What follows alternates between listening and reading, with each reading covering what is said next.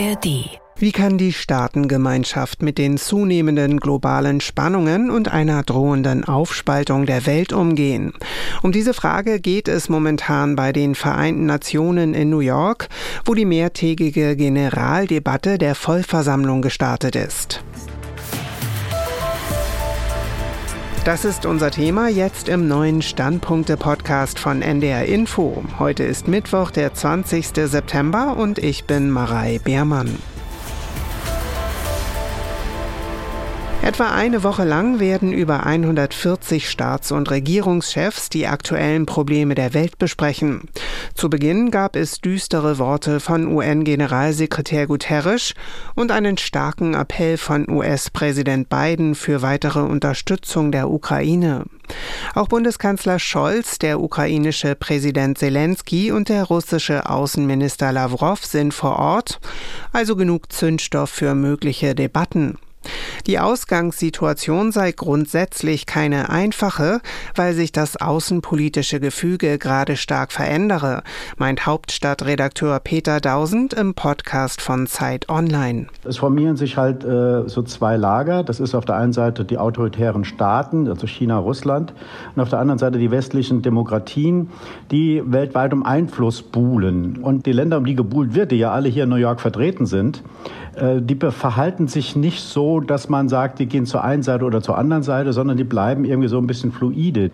Das zeigt, dass wir so eine gegenläufige Entwicklung haben in der internationalen Politik. Auf der einen Seite diese Blockbildung, von der ich sprach, und auf der anderen Seite aber ein sehr wechselhaftes, äh, dynamisches System, wo sich die anderen Länder andocken. Und das ist eine sehr interessante und auch neue Entwicklung, wie ich finde. Die Meinung von Hauptstadtredakteur Peter Dausend im Podcast von Zeit Online. Spiegel Online beleuchtet die Rolle des ukrainischen Präsidenten Zelensky in New York, hält seinen anschließenden Besuch in Washington allerdings für weitaus wichtiger. Die US-Politik sei in der Frage der Ukraine nämlich weit zerstrittener als bei seinem letzten Besuch 2022. Bisher hat die Ukraine in US-Präsident Biden ihren verlässlichsten Unterstützer gehabt. Aber ob der auch nach 2024 noch im Amt sein wird, ist ungewiss.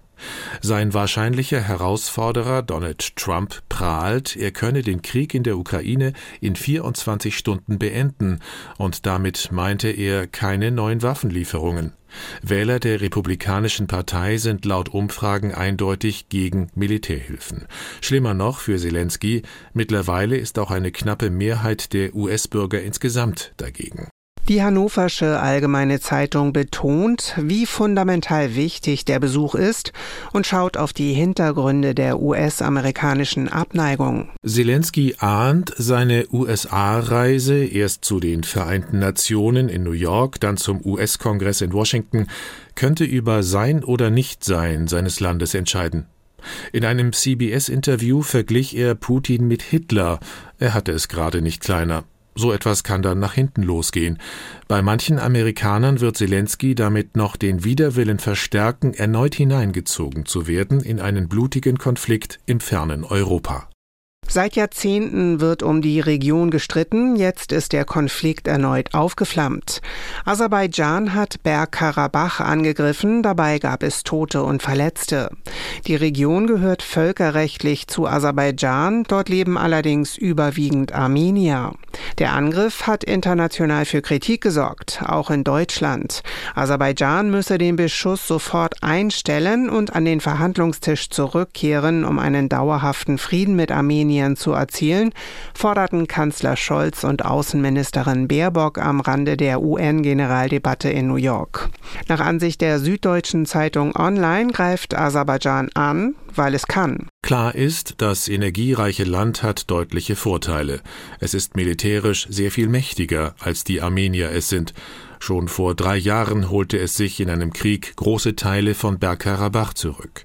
Und vor allem Russland ist faktisch nicht mehr Armeniens militärischer Beschützer von einst. Es ist schon in der Ukraine völlig ausgelastet. Zum anderen hat Armenien unter Premier Pashinyan Moskau spüren lassen, dass es sich mehr mit Europa verbunden fühlt als mit Russland, von dem es sich im Stich gelassen sieht. Aserbaidschan greift also an, weil es kaum Gegenwehr fürchtet. Die Frankfurter Allgemeine Zeitung fordert nach dem erneuten Angriff ein stärkeres Engagement des Westens. Für die Armenier, die auch heute noch tief vom Trauma des Völkermords geprägt sind, bedeutet das nichts Gutes. Sie können sich großer Sympathie aus aller Welt sicher sein, haben aber nichts zu bieten, das sich im Streit der Interessen nutzen ließe. Der Westen muss zeigen, dass er trotz aller Abhängigkeit von Bakus Gas Druck ausüben kann und will. Denn die Sorgen der Armenier vor ethnischen Säuberungen sind begründet. Nach Jahrzehnten des Konflikts ist nicht nur die Rhetorik der Kriegsparteien verroht. Und das waren die NDR Info Standpunkte für heute. Den nächsten Podcast mit Meinungen aus den Medien zu einem neuen Thema gibt es morgen früh wieder.